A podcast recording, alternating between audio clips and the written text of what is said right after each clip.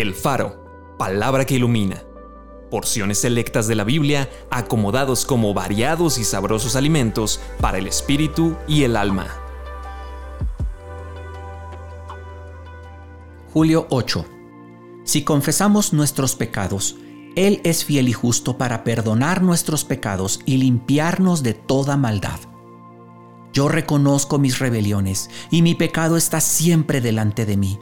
Contra ti, contra ti solo he pecado y he hecho lo malo delante de tus ojos. Levantándose vino a su padre, y cuando aún estaba lejos lo vio su padre, y fue movido a misericordia, y corrió y se echó sobre su cuello y le besó. Yo deshice como una nube tus rebeliones, y como niebla tus pecados. Vuélvete a mí, porque yo te redimí sus pecados le han sido perdonados por su nombre.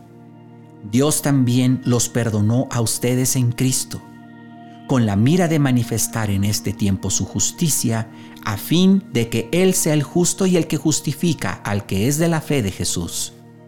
Esparciré sobre ustedes agua limpia, y serán limpiados de todas sus inmundicias. Andarán conmigo en vestiduras blancas, porque son dignas. Acompáñame a orar.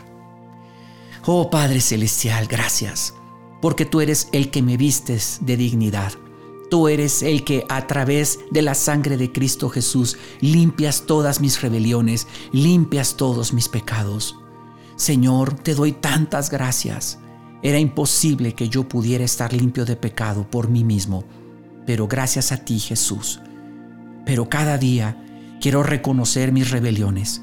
Cada día quiero llegar contigo con un corazón humilde, pidiéndote perdón por mis pecados, por aquellas cosas que te he fallado y que han contristado a tu Espíritu Santo. Ayúdame a reconocerlas y a vivir siempre en comunión contigo. Te lo pido en el nombre de Jesús. Amén.